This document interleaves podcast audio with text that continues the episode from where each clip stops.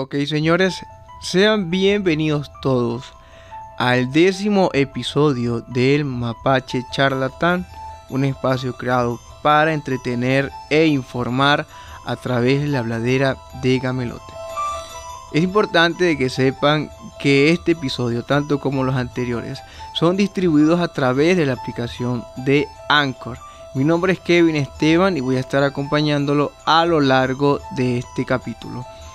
Hoy eh, traigo un tema eh, bastante eh, identificado o relacionado con lo que sería el mes de octubre. Y bueno, es la cuestión de, de Halloween. Hoy traigo lo que es el tema de Halloween. De hecho, tengo un invitado que voy a estar mencionando más adelante. Este, bueno, esto es lo que sería la noche de brujas, una noche de disfraces, noche, eh, bueno, que los niños eh, salen a pedir caramelos a los vecinos y demás calles. Eh, bueno, yo no sé si ustedes conocen lo que o vieron lo que es la historia del exorcismo, la película El exorcismo de Emily Rose. Yo espero que sí. Pero no sé si usted sabe que detrás de esos guiones para hacer esa película se esconde una historia de verdad, una historia que pasó en vida real y hoy se la vamos a relatar aquí. Primero nos vamos a trasladar a Baviera, en Alemania Occidental de ese entonces. Esto fue en 1970.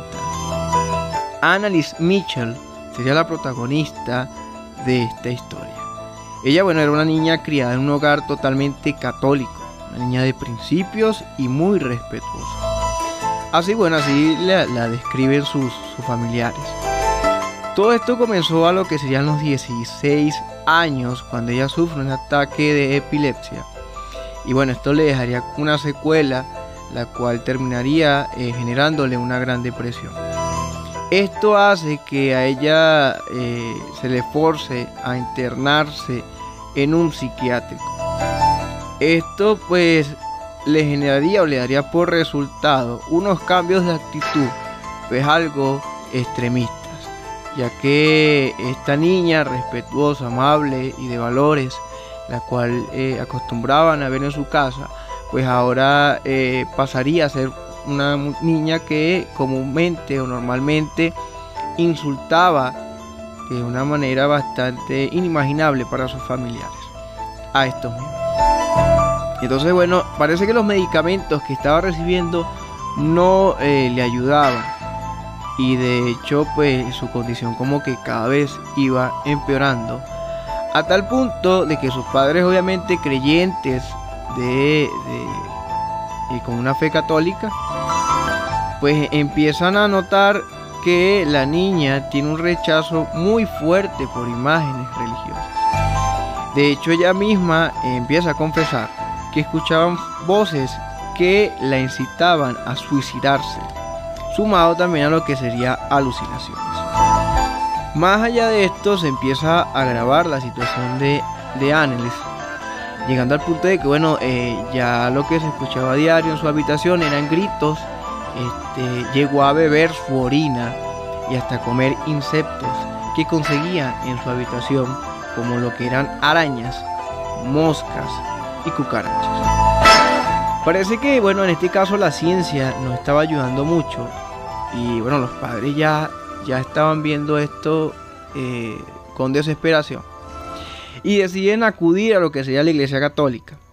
Bueno, para, para, para comentarle o exponerle de que ya su hija no estaba sufriendo una depresión cualquiera, sino lo que estaba, le estaba aconteciendo era que estaba siendo poseída por un ser demoníaco, la cual le estaba torturando su vida.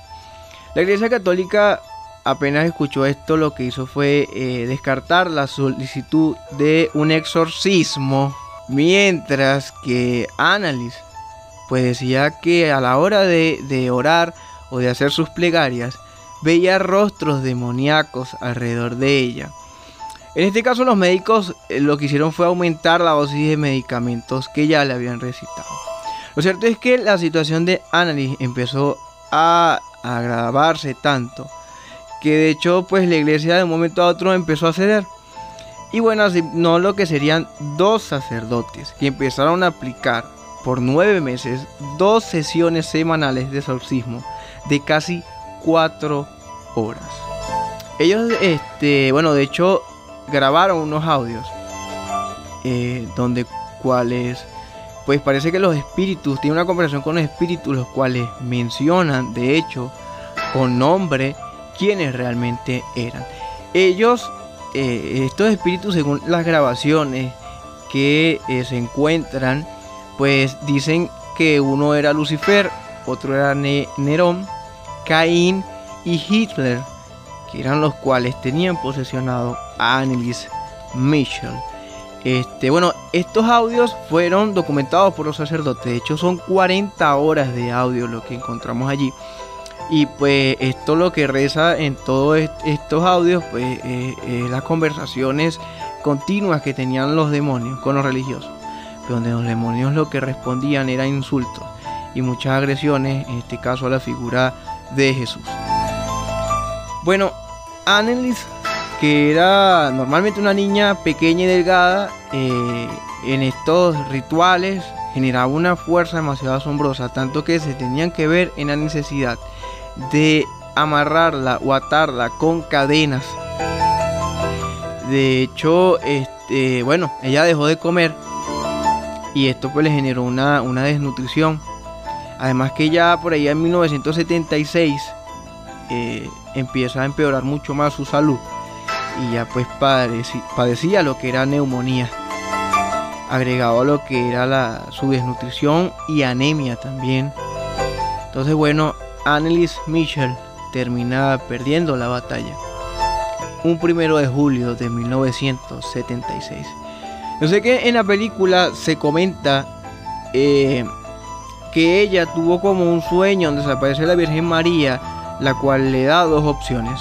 Uno, o se va con ella, o se la lleva con ella, o dos, eh, ella permite que vivir lo que sería la prueba o llevar un mensaje a la humanidad de que la maldad existe o de que el demonio existe, pues con esta parte del exorcismo. Parece ser que ella dice que sí y de hecho por eso es que se negaba a lo que era el exorcismo. Esto creo que es lo que aparece en la película y parece ser que es una carta que Annelies eh, dejó a sus familiares donde ella comentaba este sueño. Parece que esto es falso. Sin embargo, eh, todas las personas que estaban allí a su alrededor empezaron a investigar sobre el caso. Y pues esto se llevó a tribunales y de hecho los padres de Annelies Mitchell, tanto como los religiosos, fueron sentenciados a seis meses de cárcel por negligencia médica. Este, bueno, hay bastante, eh, lo que sería bastante eh, desinformación o especulación sobre si esta carta es cierta o no. Parece ser lo más acertado hasta ahora, parece ser que no, que esa carta nunca existió. Lo cierto fue que, bueno, de esta manera Annelies eh, fallece y pues esto inspira dos películas, lo que sería El exorcismo de Emily Rose. Y también hay otra película pues que intenta como dar un poco la explicación científica de lo que realmente estaba viviendo Annelies Mitchell. Este, pues sabemos que con todo esto de la psicología y la cuestión, cuando las personas se enferman, hay casos que empiezan a adoptar conductas y situaciones los cuales hacen creer y hacen creerse a sí mismos pues de que realmente están poseídos o que realmente tienen algún tipo de dificultad o condición espiritual. De todas formas creo que lo que es este caso eh, pues quedaría ya a lo que es, su análisis y conclusión. Este, bueno, así que nada, terminaríamos entonces pasando al siguiente segmento donde estaremos explicando el origen de la fiesta de Halloween. Quédense con nosotros.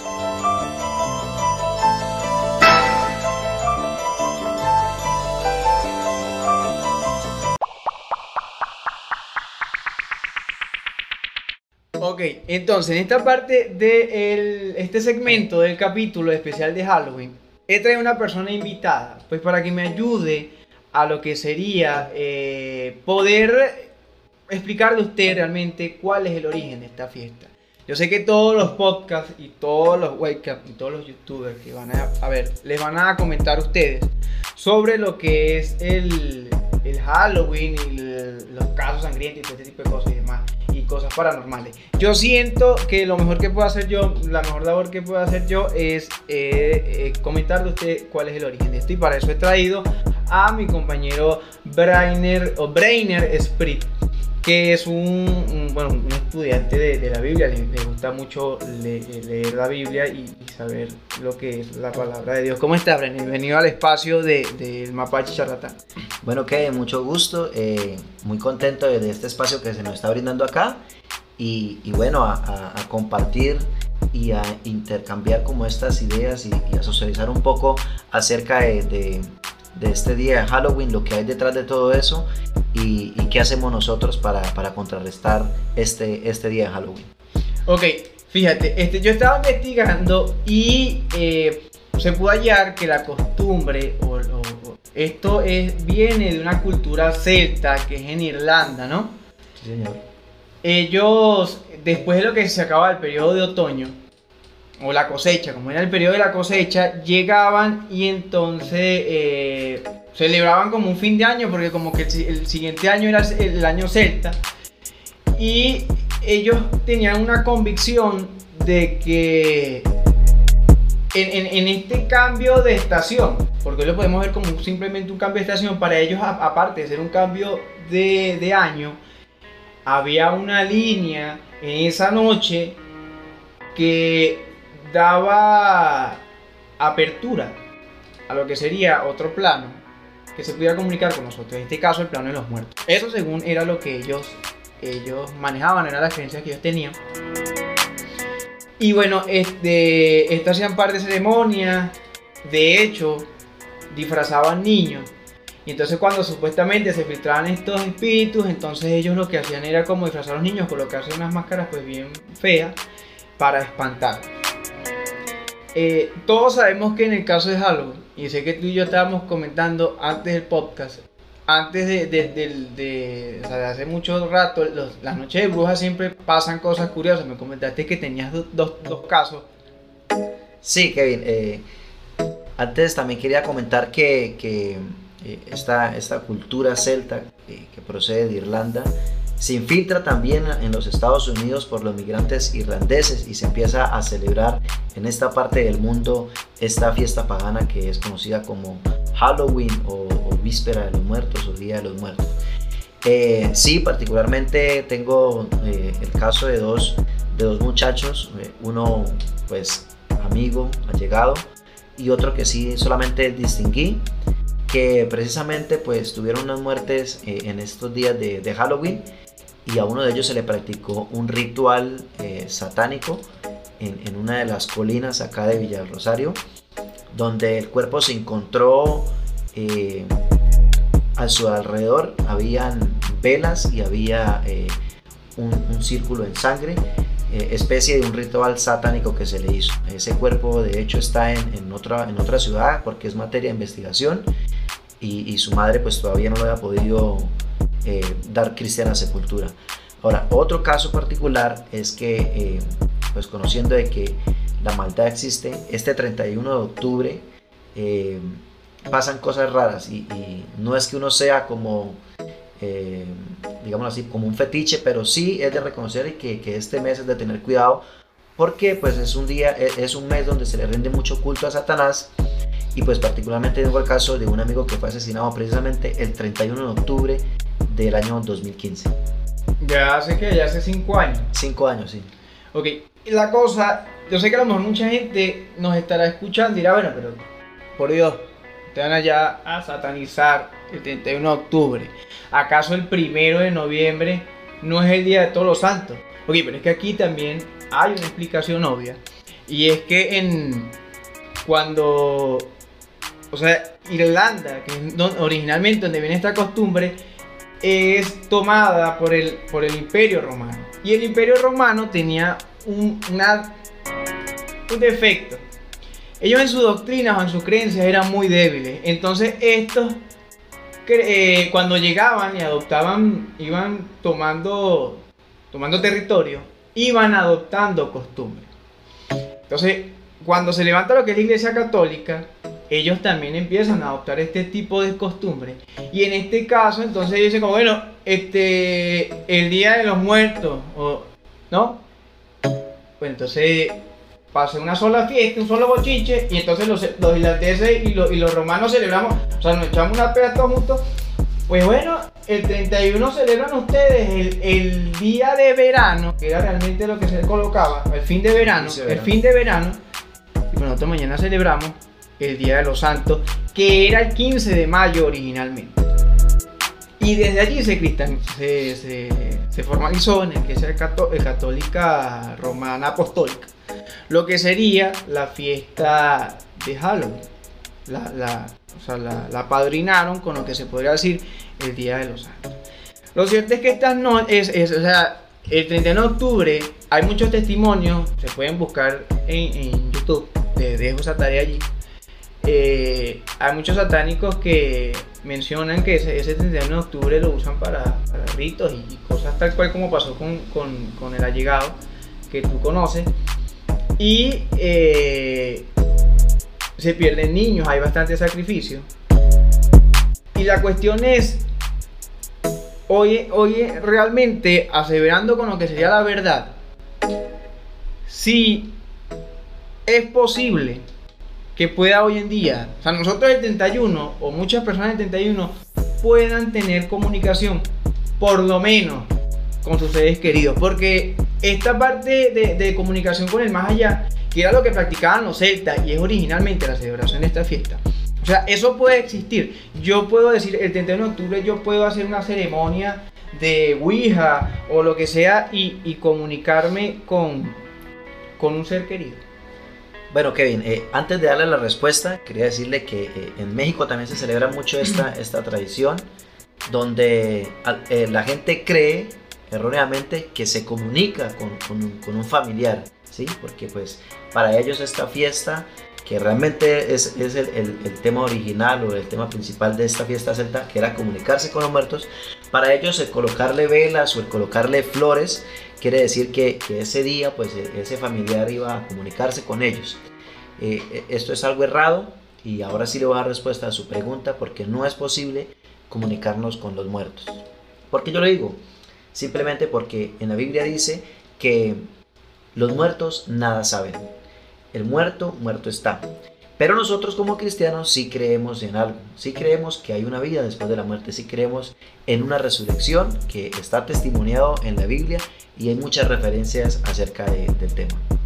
Ok, comentando entonces esto, eh, ya a sabiendas de que pues el día de Halloween, el 31, la noche de, brujas, se presta para lo que sería eh, pues actos, sacrificios, homicidios y todo tipo de aberraciones.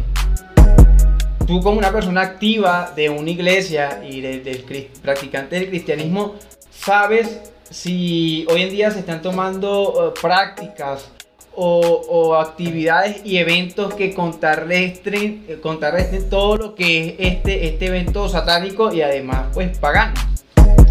Sí, eh, hay una, hay una actividad que nosotros festejamos, que nosotros celebramos y es el Día de la Biblia, es, un día que se celebra. No, realmente este Día de la Biblia, dependiendo del lugar, se celebra en distintas fechas. Eh, eh, aquí en Colombia se celebra el 31 de octubre, pero hay en otros lugares que se celebra en septiembre. Eh, ¿Por qué es el Día de la Biblia? ¿De dónde nace el Día de la Biblia? Resulta que, de acuerdo a los dos movimientos que hay, cristiano evangélico y cristiano católico, se celebran en fechas distintas. el cristiano evangélico lo celebra el 23 de septiembre, porque en esta fecha Casiodoro de Reina en el 1569 termina de imprimir o, sale impresa la primera Biblia en traducción española. Ahora, el cristiano católico lo celebra el 30 de septiembre porque San Jerónimo termina su traducción al latín de la Biblia hebrea y griega. Entonces, en esas dos fechas se, se, festeja el Día de la Biblia en otros lugares que no es aquí en Colombia. Aquí en Colombia, por tradición, se celebra el 31 de octubre. De hecho, de hecho, en Colombia hay un proyecto de ley que es el proyecto de ley 051 del 2009, donde se, se eh, están ahí para, para, para, fijar como ley eh, el Día Nacional de la Biblia.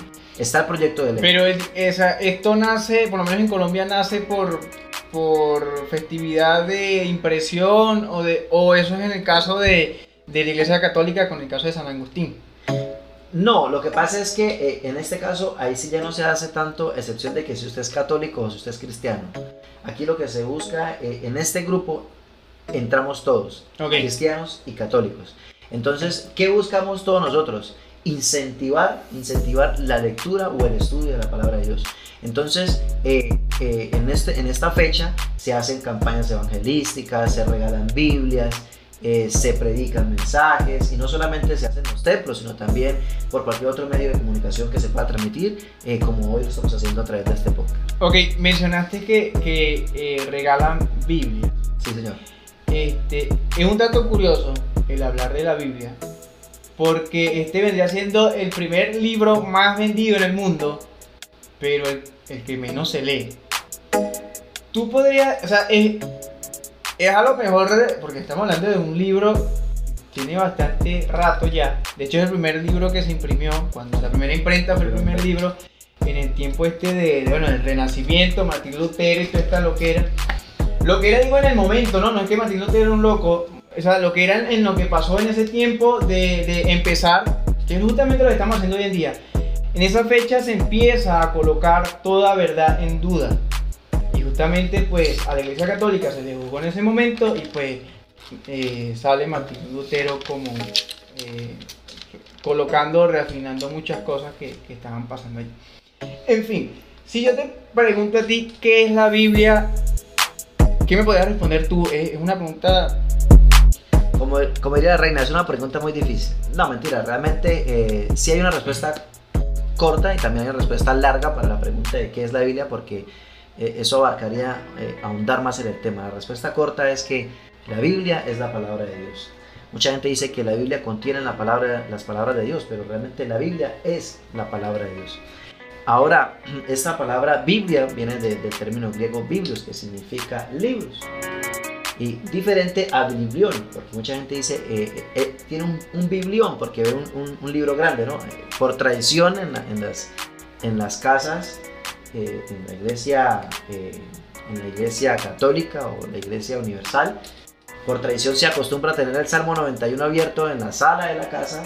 A, veces contiene una, una, Biblia muy grande y le dicen el biblión. Pero realmente el biblión quiere decir un libro pequeño. ¿Por qué lo digo? Porque es que resulta de que la Biblia está compuesta de libros pequeños y que juntos hacen un libro grande. Entonces, eh, ¿Por qué es, importante, porque es importante conocer, conocer la Biblia, Kevin? Porque el desconocer lo que nos enseña la Biblia nos lleva a caer en estos errores como celebrar el día Halloween, el Día de los Muertos, eh, el Día de la Santa Muerte en México y muchas otras fiestas paganas que, que se celebran por desconocimiento. Por lo, eh, bueno, creo que esto es válido, ¿no? Las personas a lo mejor que nunca han escuchado o, o, o saben lo que es un concepto tal de Biblia. Esto o sea, sabemos que no fue una persona que lo agarró y dijo, ok, voy a escribir eh, pasajes que me inspiró Dios. todo esto tienen como su tiempo. O sea, esa es la, veracidad y lo curioso de la Biblia. En cada, dependiendo de cada época, eh, se levantaban profetas y cada persona pues iba, iba escribiendo en su época eh, escritos y todos estos fueron como hallados y recolectados y, todos marcan como una secuencia y algo en común, ¿verdad? O sea, hay unas divisiones. Sí. Eh, la Biblia fue, fue, escrita eh, hace más o menos 1600 años eh, por 40 hombres. Su autor principal para nosotros es el Espíritu Santo, es el autor principal. Ahora la Biblia también ha recibido otros nombres como la Escritura, las Escrituras o la Palabra de Dios. De esto hay evidencias bíblicas. Eh, en Marcos 12:10 vemos cómo se refiere a la Biblia como la escritura. En Mateo 22:29 vemos cómo se refiere a las escrituras. Y también en, en Marcos 7:13 vemos cómo se refiere a la palabra de Dios. Ahora, fueron en periodos distintos, pero todos guiados por el Espíritu Santo, porque al usted leer la Biblia no pareciera que, fuera, que hubiera tanto tiempo entre un libro y otro, porque hay un hilo conductor en, los estudiosos de los libros, siempre hayan, hayan el hilo conductor, ¿no? el hilo conductor que, trae la idea que inicia hasta donde termina. Y la Biblia pues es la historia de una familia y finaliza con la historia de una familia, eh, y ese es el hilo conductor que tiene, que tiene el la Biblia. Que pareciera eh, increíble, pero es verdad, es verdad, porque la Biblia ha sufrido divisiones originalmente. Eh, eh, fue escrita en rollos, en pergaminos, en, papiros, en sí. animales, pero, pero sabemos algo que es la infabilidad de la Biblia, o sea, quiere decir que no tiene errores y la veracidad de la Biblia. Ahora, la Biblia está dividida en, en dos partes. Uno es el Antiguo Testamento y otro es el Nuevo Testamento. Y eso a su vez, eh, o el Antiguo Pacto y el Nuevo Pacto, y estos a su vez se dividen también en, unas subdivisiones que son eh, la ley, es conocida como la Torá, o los cinco primeros libros de, la Biblia, eh, los profetas, que son tanto profetas mayores como profetas menores, los libros históricos, los libros poéticos, los escritos, esto para el Taná hebreo o, la Biblia hebrea. El Taná hebreo, hebreo es la Biblia hebrea, que, quiere decir el Antiguo Testamento. Y también en el Nuevo Testamento hay unas divisiones que son los, los evangelios, el libro histórico que es el libro de los hechos, las epístolas paulinas, las epístolas eh, eh, generales y el libro de Apocalipsis o el libro de la revelación.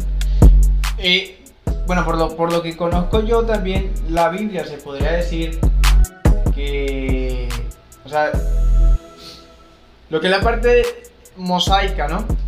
Los libros mosaicos vienen como a decirnos lo que serían los, los estatutos que coloca Dios, ¿no? Al pueblo en este caso. Los profetas fue en ese momento como cuando, bueno, los israelitas se, se, descarrilan todo y estos hombres venían realmente a advertir de que si no se repetía, pues le iba a venir un juicio. Después de allí se viene el caso de, el Nuevo Testamento, pues donde se, se viene ya a cumplir lo que es la profecía de los profetas. Aunque sin embargo casi todo esto siempre es como llamando a, arrepentirse, ¿no? Sí, sí. Eh, realmente Kevin, la, el mensaje de los profetas, ¿cuál era? Arrepiéntanse y conviértanse porque la venida del Señor está cerca. Ese fue el mensaje de los profetas. Ahora, ¿en qué difieren los profetas mayores y los profetas menores? ¿Por qué se dice que profetas mayores y profetas menores? Es muy sencillo, simplemente por el contenido de, sus libros, por la extensión. Unos escribieron más que otros, simplemente por eso. No era que, unos tuvieran más poder que otros, o más unción que otros, no, solamente era por el contenido de sus libros que era uno más extenso que otros. Y el mensaje principal de ellos era arrepientas y conviértanse, vuélvanse en el Señor.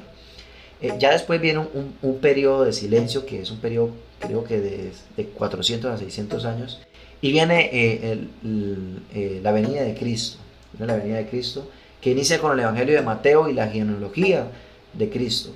Ahí empieza nuevamente lo que conocemos nosotros el Nuevo Pacto o el Nuevo Testamento y empieza a, cumplirse esas profecías que habían sido ya anunciadas por Isaías, por, por, por Daniel, por eh, Zacarías y muchos profetas que, anunciaron la, venida del Señor.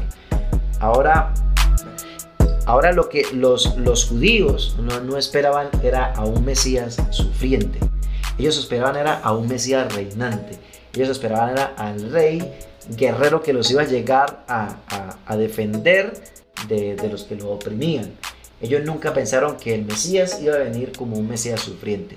Y eso es eh, eh, la contradicción que ellos tienen con las personas que creemos en el Nuevo Testamento, porque para ellos el Mesías todavía no ha venido y están esperando todavía la venida del Mesías.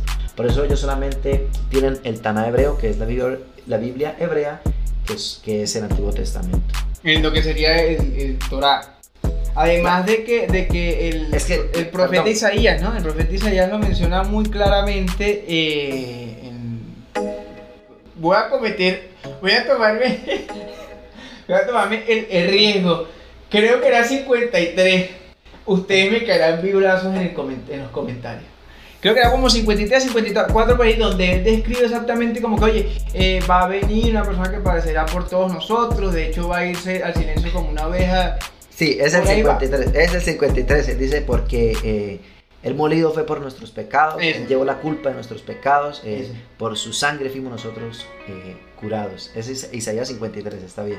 Eh, lo que quería comentar era que la diferencia entre Torah y Taná es amplia, porque Torah son los cinco primeros libros de la Biblia. Y Taná es todo el Antiguo Testamento, el Taná hebreo, para aclarar ese tema. Entonces... Ajá, coméntame, estamos en, antes de grabar estábamos aquí cuadrando lo que la gente Y Breiner, porque es obviamente la persona que más domina el, tema, me dice, me vas a preguntar por el canon de las escrituras. Y yo, bueno, yo se lo voy a preguntar y voy a prestar bastante atención, porque primera vez que yo escucho esto. Breiner, por favor, explícanos a mí y a la audiencia qué es el canon de las escrituras. Bueno, el canon eh, no es un término totalmente desconocido. Eh, eh, para los que estudian derecho, eh, saben qué es este término, el canon. El canon eh, es como una regla de medida o como una norma por el cual los eruditos hebreos determinaban si un, si un determinado libro era digno de ser incluido en la Biblia. ¿Qué miraban ellos en el canon? ¿Qué era lo que hacía el canon? Eh, ver si las escrituras eran realmente inspiradas por Dios o no eran inspiradas. Por eso también se conocen los libros apócrifos. ¿Qué son los libros apócrifos? Son 14 libros que son excluidos de, la Biblia, eh, de la Biblia eh, cristiana evangélica porque se consideran que no son inspirados por el Espíritu Santo. Hay libros que cuentan historias como los libros de los macabeos. Eh, entonces, el canon, eso era lo que hacía el canon, era como ver cuál libro sí cumplía con, las, con, las, con los requisitos para ser incluido dentro de la Biblia y tal vez por eso esos eruditos eh, vieron ese hilo conductor en, toda la, en toda la, eh, el transcurso de, de, unir la Biblia, ¿no? Porque inicialmente la Biblia pues no estaba unida ni así como nosotros la tenemos. O sea, eran papiros y, Sí, eran papiros, no estaba ni por capítulo ni por versículo, realmente la pero, Pero eso, eso, o sea, es una gran responsabilidad. Esa es como la que está teniendo John ahorita en la, en cámara. Eso es una gran responsabilidad. Porque, o sea, el yo darle la responsabilidad a alguien para que me verifique si estas personas fueron inspiradas o no por Dios, o sea, tengo que tener una credibilidad y saber que este hombre está preparado para eso.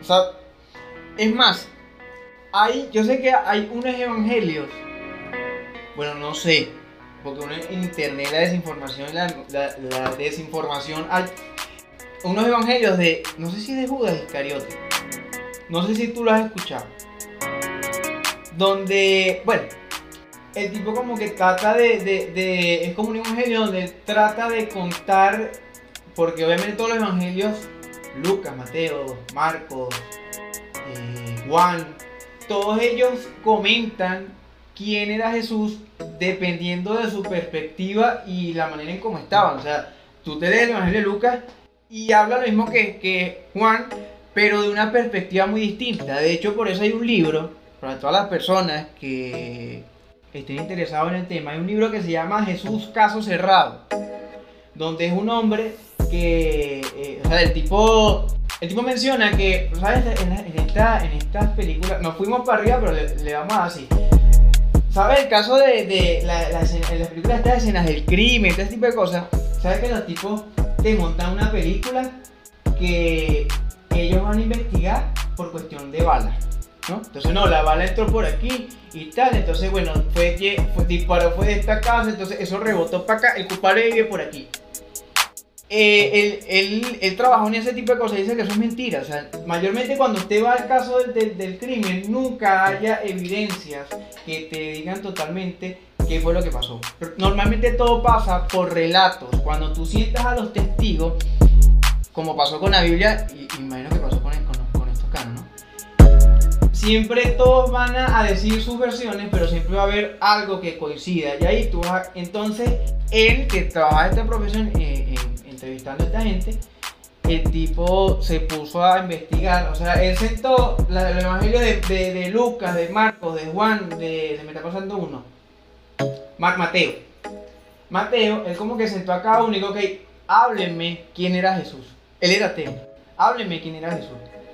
Entonces, claro, él empieza a notar que cada uno le va contando la perspectiva y más bien cada uno le va agregando.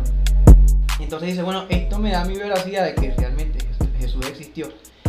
Y el tipo hoy en día es, cristiano y de hecho publicó ese libro que se llama Jesús Caso Cerrado, como que, ok, nada más con, los- con estos cuatro evangelios, yo, yo ya como investigador de criminal, criminalística, puedo ya a ti, puedo ya ase- aseverarte o estar seguro de que Jesús existía porque de no serlo, de esto haber sido eh, montado, se nota por las por, por la incongruencia que hay a la hora de entrevistar a las personas. Es un libro buenísimo. Eso se ve en Dios no está muerto 2. No sé si llegaste a esa película. Dios no está muerto 2. Me vi la uno, la dos no. Bueno, volviendo otra vez a lo que sería los apócrifos. Apócrifos. Apócrifos. Que tampoco lo conocías, de seguro usted tampoco. Aquí lo estamos aprendiendo. Sac- o sea, sacaron estos libros y, y, y, o sea, que se ha hecho de toma con, con estos, con estas escrituras que no, no según pues, no, no son de inspiración de Dios. Mire que bien. A- Apócrifo, para que lo tengan presente, eh, significa lejos o oculto. Y, y es como decir ocultar lejos, ocultar lejos estos libros, porque, porque su contenido era como, como oscuro, ¿no? Entonces por eso los eruditos eh, deciden, como no, como no ven la, la inspiración divina en estos libros, deciden sacarlos del canon. Aunque hay uno de esos libros incluidos en la, en la Biblia tradicional, en la Biblia católica, sí hay unos libros de esos. Esos 14 libros, se los quiero mencionar, son Esdras, Segunda Esdras, Tobías, Judith, que se van a encontrar algunos de ellos en la Biblia católica. Adicionales al libro de Esther, la sabiduría de Salomón, Eclesiástico, Baruch, Epístola de Jeremías, la canción de los tres santos niños, Primera de Macabeos y Segunda de Macabeos.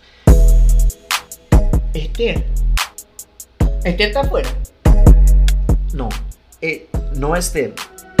Se dice adiciones al libro de Esther. Porque nosotros Ah, ok, Esther. adiciones, adiciones al libro de Esther. No, yo me preocupé. No, Ya yo le iba a hacer que cortar. Dije, ya va. Eso hay que hablarlo. Esther, no. o Adi- sea, no, adiciones al libro de Y Esther. Macabeo, de- Macabeo. Sí, primera de Macabeo y segunda de Macabeo, sí. ¿Sí? Ahora, este, esto es de decir de primera de Macabeo, segunda de Macabeos, o primera de Reyes, segunda de Reyes, primera de Crónicas, segunda de Crónicas, simple- simplemente se dice es porque los libros eran tan extensos que tenían que partirlos en dos secciones, por eso está primera y segunda. Pero era un solo rollo. Ahora, entonces estos libros se excluyeron. ¿Por qué se excluyeron? Porque habían inconsistencias en sus doctrinas. Por ejemplo, en estos libros se menciona la oración a los muertos. Por eso Mm. nosotros no creemos en esto, pero en estos libros se menciona la oración por los muertos. También la intercesión por los santos. Se celebra acá en estos libros. Así que bueno, señores, arranca esa hojita de la Biblia. Está permitido. Si usted tiene alguna cuestión de Mac- eh, eh, Macabeo, es primero y segundo, la pueden arrancar. Que se le está dando la autorización. Ahora, como, como tal, no es que los libros de Macabeo sean malos, porque cuentan la historia de lo que pasó en ese tiempo de silencio del Antiguo Testamento al Nuevo Testamento. Los Macabeos eran una familia guerrera, una familia, se, se nombra mucho el de Macabeo. Entonces, eh, siempre hubieron muchas muertes. En este periodo, entre el Antiguo Testamento y el Nuevo Testamento, hubieron muchas muertes durante la familia de los Macabeos. Eh, eh, pero cuentan la historia de lo que pasó en Israel en ese tiempo de silencio. Ahora, ¿por qué, nosotros no, o por qué no está incluida dentro de la Biblia cristiana evangélica el libro de los Macabeos? Resulta que finalizando eh, el libro de los Macabeos, en el, en el capítulo Macabeos capítulo, segunda de Macabeos capítulo 15, versículo 37 y 39, el escritor dice, eh, hablando acerca de un tal eh, Ignacio, bueno, Ignacio creo que era, dice, si, si he tratado de decir lo, lo mejor posible, si en algo me he equivocado, pues hice lo mejor que pude. Voy a buscárselo aquí para no, para no, para no, para no inferir mucho en eso. Sí, De lo sí. que dice, de lo que dice realmente segunda de Macabeos y por, y por eso no, no cuenta como, como, como un libro inspirado por Dios para estar dentro del, del primer canon. Pero es porque, porque, porque dice como que he hecho el esfuerzo, o sea, que, que no, no se está Sí, o realmente sea, inspirando. No da la veracidad de que lo Ok. que está diciendo, sí. sí. Entonces, por eso, por eso no está incluido dentro del primer canon, porque también se consideran como los libros deuterocanónicos. ¿Qué quiere decir eso? Que son de un segundo canon. Por eso sí están adaptados a la Biblia católica, porque para ellos son deuterocanónicos, de un segundo canon. Pero los canónicos, los del primer canon, no están vinculados ahí. Vaya, imagínate tú eso. Bueno, el que, los que quieran eh, eh, clase más eh, a final del, del episodio le vamos a dar los números, la- las cuentas, las redes de, de Brainer para que se vayan informando tal de la Biblia. Fíjate que son cosas que yo realmente pues no, no había escuchado. Sí había, sabía- había topado muchas cosas, pero fíjense que al fin y al cabo creo que investigar de las cosas buenas, de las cosas edificantes, tiene su ciencia. Y yo sé que a lo mejor el, el rumbero, la persona que le gustan todo este tipo paranormales y, y estas cosas así, esta- esto llama bastante la, la, atención y todo lo demás, pero eh, creo que, que es hora de, ¿no? de dedicarle un momentico también a, a, a estas cosas que uno se, también se aleja porque la sociedad a veces tira, no leas la Biblia porque te vuelves loco. ¿no? Que, que, que la Biblia de para atrás es pasa un sinfín de cosas que hasta el fin, pues, en, en cuestión de no conocer, como dice el, el radio popular, ¿no? el que no conoce a Dios a cualquier santo le, le reza. Mire, Kevin, aquí encontré el, el pasaje segundo de Macabeos 15, 37 al 39 dice, así concluye la historia del gobernador Nicanor, no era Ignacio, era Nicanor. Y así termina también mi narración desde mi narración. Desde ese día Jerusalén quedó bajo el control de los judíos. Me sentiré satisfecho si esta historia quedó, bien escrita y ordenada. Si no es así y tiene poco valor, deben saber que hice lo mejor que pude. Entonces, eso ya, ya como que no da credibilidad a lo que el autor o el escritor está diciendo.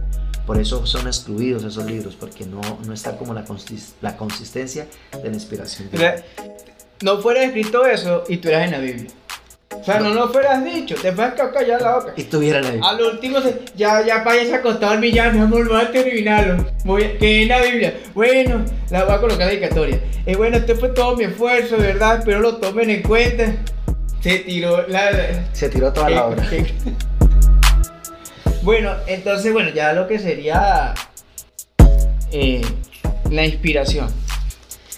La inspiración. Cuéntame la inspiración. Cuando hablamos de, cuando tú me te comentas de inspiración, supongo que eh, la inspiración es de, de, Dios, ¿no?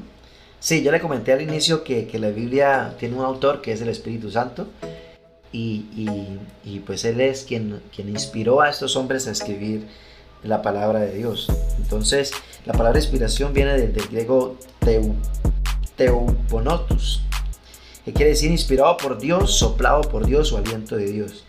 Y una evidencia de esto es segunda de Timoteo 3:16, donde dice, toda la escritura es inspirada por Dios. Toda la escritura es inspirada por Dios. Entonces hay evidencias, hay evidencias acerca de, la inspiración. ¿Cuáles evidencias? Bueno, tenemos las Sagradas Escrituras como la evidencia principal, ahí lo afirman.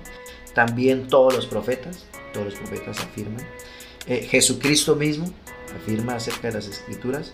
Eh, los apóstoles, la supervivencia de las Escrituras, porque no crea, eh, el, el que hoy tengamos una Biblia en nuestras manos es una historia muy larga que, que ha llevado muchos años, creo que cerca de 2000 y algo de años, para tener hoy la Biblia que tenemos. Y que antes eh, eh, estaba prohibida. Sí, era- se- en, en algún momento en la persecución se prohibía y se O sea, quemaban las Biblias. Hoy, hoy, hoy en día, decir que es cristiano es antes, en los tiempos de. bueno, no- bueno, en los tiempos más que todo del Nuevo Testamento, ¿no? Cuando se prohíbe lo que es el, cristianismo, decir ser cristiano no era cualquier cosa. Eso era esconderse. Eso era. O sea, de hecho, hay, hay un libro que los, los- los soldados romanos escriben como que. O sea, fíjense de que van a. van- o sea, usted- ustedes van a identificar quién es realmente un seguidor de, de Jesús o no. Porque los verdaderos seguidores de Jesús son muy inquebrantables.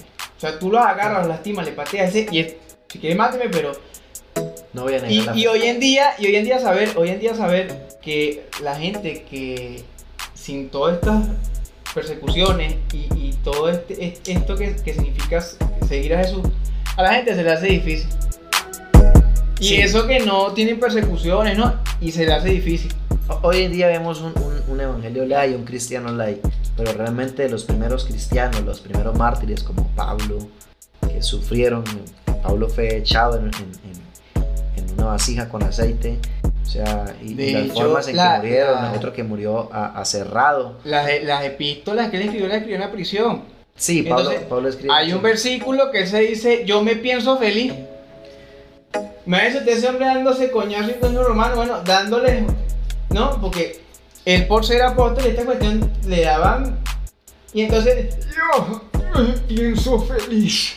Conchale, es difícil esa, esa, no, esa, esa... De hecho, Pablo cuando escribe el famoso versículo que todo el mundo utiliza como amuleto, todo lo puedo en Cristo que me fortalece. Ujú. Hay que leer el contexto en los versículos anteriores donde dice, eh, eh, he aprendido a vivir de cualquier manera. De cualquier De manera. cualquier manera, Eh, todo en, eso, en- en abundancia y en hambruna, Mm. en, Y eso, de hecho, él, él estaba hablando desde, desde la cárcel. Entonces, eh, hay, hay evidencias que, que nos llevan a todo esto. También eh, la unidad de la Biblia, lo que decía yo hace rato. La unidad de la Biblia desde el inicio hasta el final. La influencia que ha tenido la Biblia en el mundo. El impacto que ha causado esto, porque es el libro más vendido a nivel mundial. eh, ha sido traducido a 450 lenguas completas y a más de 2.000 lenguas, por decirlo así, incompletas. ¿no? Eh, el cumplimiento de las profecías también, muchas de las profecías se han cumplido. Y los descubrimientos arqueológicos. Aquí quiero eh, tocar un punto. Acabo de salir esta semana, hoy fue el último, la última, el último día de seminario eh, virtual de, de- de los rollos del mal muerto en Qumran. Hoy Mm. finalizó en la transmisión en vivo con el doctor Adolfo Reumann, que es el curador y conservador de los rollos de mal muerto, que se, que se encontraron eh, en el año 1947 por unos pastores bendumios eh, y fueron descubiertos en esa fecha. Y, y son los, los rollos más antiguos que, que contienen información acerca de la Biblia. Y el rollo que más, más tiene, más extenso está el, libro de Isaías, que, es una curiosidad que impacta a ellos. Eh, entonces los descubrimientos arqueológicos, las evidencias que tenemos, también nos llevan a creer en que la Biblia ha sido inspirada por Dios. Y también la, la experiencia cristiana, ¿no? las experiencias que como testimonio contamos nosotros los cristianos. Ok, bueno, entonces, este, ¿cuál sería el mensaje final de Breiner para toda la, audiencia que a lo mejor estaba pensando de farra el 31 de octubre y, y disfrazar a los muchachitos y, pues, y mandarlos a pedir dulce con los vecinos? Pero ahora me puse a escuchar podcast mapache pensando que iba a escuchar una vaina y me salieron fue con, este llamado de conciencia. ¿Qué le diría Breiner, Breiner a, la audiencia como consejo? ¿Qué se podría realmente, o sea, qué tan importante sería sustituir el Día de las Brujas por el Día de la Biblia? Bueno, eh, como consejo, como inspiración les diría que conozcan más la palabra de Dios. No, no se van a volver locos por, por conocer la palabra de Dios. Eh, estudienla, profundicen acerca de la palabra de Dios. Busquen realmente siempre el origen de lo que, de lo que celebramos por tradición, porque no solamente es esta fiesta pagana, hay otras fiestas paganas. No quiero entrar en el tema, pero hay otras fiestas paganas como el Día de la Madre, que, que hay que saber por qué es el Día de la Madre. Eh, Por la mamá noble. hay que, hay que investigar un poquito. Entonces, esto. Tener siempre presente las escrituras. Tener siempre, eh, quieran o no, a partir de, de la venida de Cristo se, se data la fecha de los años que tenemos acá. Y si usted y yo hoy estamos aquí, eh, es gracias a, a los orígenes que se cuentan en, en la palabra de Dios. Entonces, tengan presentes las escrituras y no se aparten de ellas. La misma ley dice que no se aparten de, su corazón las escrituras este libro de la ley. Guárdalas y átalas a tu corazón, dice la, Biblia. Entonces, más que todos los jóvenes que, en esta fecha, eh, pues, eh, y en estos tiempos, ¿no? Están más, más separados de las cosas de Dios. Eh, Eclesiastés también dice que, que sigan los placeres de su corazón, sigan en la fiesta, sigan en sus rumbas, pero acuérdense que un día Dios los va a llamar a juicio y van a salir sus obras, sean buenas o sean malas. Entonces, preferiblemente quisiera yo que, fueran buenas, pero si no son tan buenas, pues hay oportunidad todavía de arrepentirnos y, volvernos al Señor y, celebrar este día como un día de la Biblia, un día en paz, un día tranquilo, no darle esa oportunidad como al, como al enemigo de, de, que el culto sea para él mm. Y que le robe la gloria a Dios. Esto es lo que más le molesta a Dios, ¿no? La idolatría es, es robarle el primer lugar a Dios, ¿no? No, es, no es tanto arrodillársele a una estatua, sino la idolatría es todo aquello que le roba el primer lugar a Dios. Y si se celebra el 31 de octubre para Satanás, esto le está robando la gloria a Dios. Entonces mejor démosle la gloria a Dios y estudiamos la palabra del Señor. Bueno, y bueno, de esta manera entonces eh, eh, estaríamos dando, llegaremos a la parte final de este episodio. Yo espero le haya gustado, eh, la verdad es bastante edificante, es un tema bastante interesante. bueno, de verdad muchas gracias a Brainer por haberme aceptado la invitación. Esto lo estábamos montando como hace un mes y pues para mí, yo me siento satisfecho de que se haya dado. de hecho, Brainer Brainer está invitado en el episodio, pero él ha estado ya bastante eh, eh, detrás de bambalinas. De hecho, lo van a ver pasándose porque no, no le voy a decir que están las puertas abiertas en, el mapa de charlatán porque ya de una manera u otra pues ya se ha ganado eh, formar parte de este proyecto. De todas maneras, tengo que dar gracias por la información suministrada. Y bueno, di tus redes, Brainer, por si alguien quiere, bueno, saber que le dé ahí una explicación intensa de los Ken. Bueno, eh, no, soy muy de, las redes, pero sí aparezco en Facebook como Brainer Speed, S-P-I-T. Eh, el Brainer terminante también. Eh, en Instagram también como Brainer Speed. Y bueno, el WhatsApp sí. No, ese no lo, ese no, lo, porque este está casado.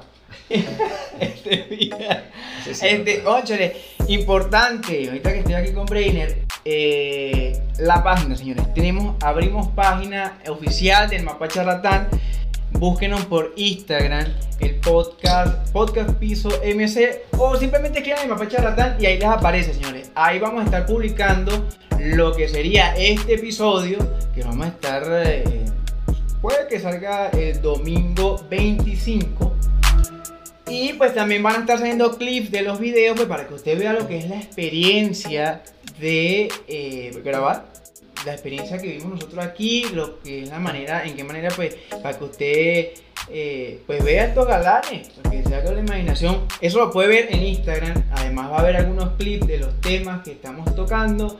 Eh, pues todo lo que realmente, donde grabamos, de hecho, Brainer está invitado a lo que sería la, la Madriguera Estudio, que la inauguramos el día de ayer con otra invitada que pues eh, estuvo, ese, estuvo ayer, estuvo, estuvimos grabando otro episodio que ya después por allí se van a estar enterando. Entonces nada, lleguenle a esa página, lleguen a esa página y bueno, allí, allí entonces nos, por ahí nos vamos a estar viendo. Yo, bueno, también tengo que agradecerle a Yesma, a Josmar, que no, nunca la tiene nombre, por haber, por haber, por haber grabado, de verdad, muchas gracias por su tiempo, creo que el tiempo es lo, lo más importante que nos puede dar una persona. Él ya quisiera estar durmiendo, pero está aquí haciéndonos el favor, me va a cortar todavía. Le quería decir, Kevin, que. Le quería decir. Un límite alcanzado. No creo. Ahorita, ahorita. Sí. Cuando estás hablando, ahorita ya, que le se la mano. Anda, padre. O sea que se llenó la memoria. Me imagino, llegó un límite alcanzado y se paró. Este, dime. No, que le quería decir que, que para tener en cuenta, comentar acerca de este podcast, cualquier pregunta, dudas, quejas o reclamos comentarlo en este, en este podcast y, si de alguna manera podemos darle alguna respuesta, con mucho gusto lo podemos hacer. También pues está por las redes sociales y cualquier cosa nos, nos estaremos comunicando. Así es, señor. Así que hasta luego. Bendiciones. Chau, chau.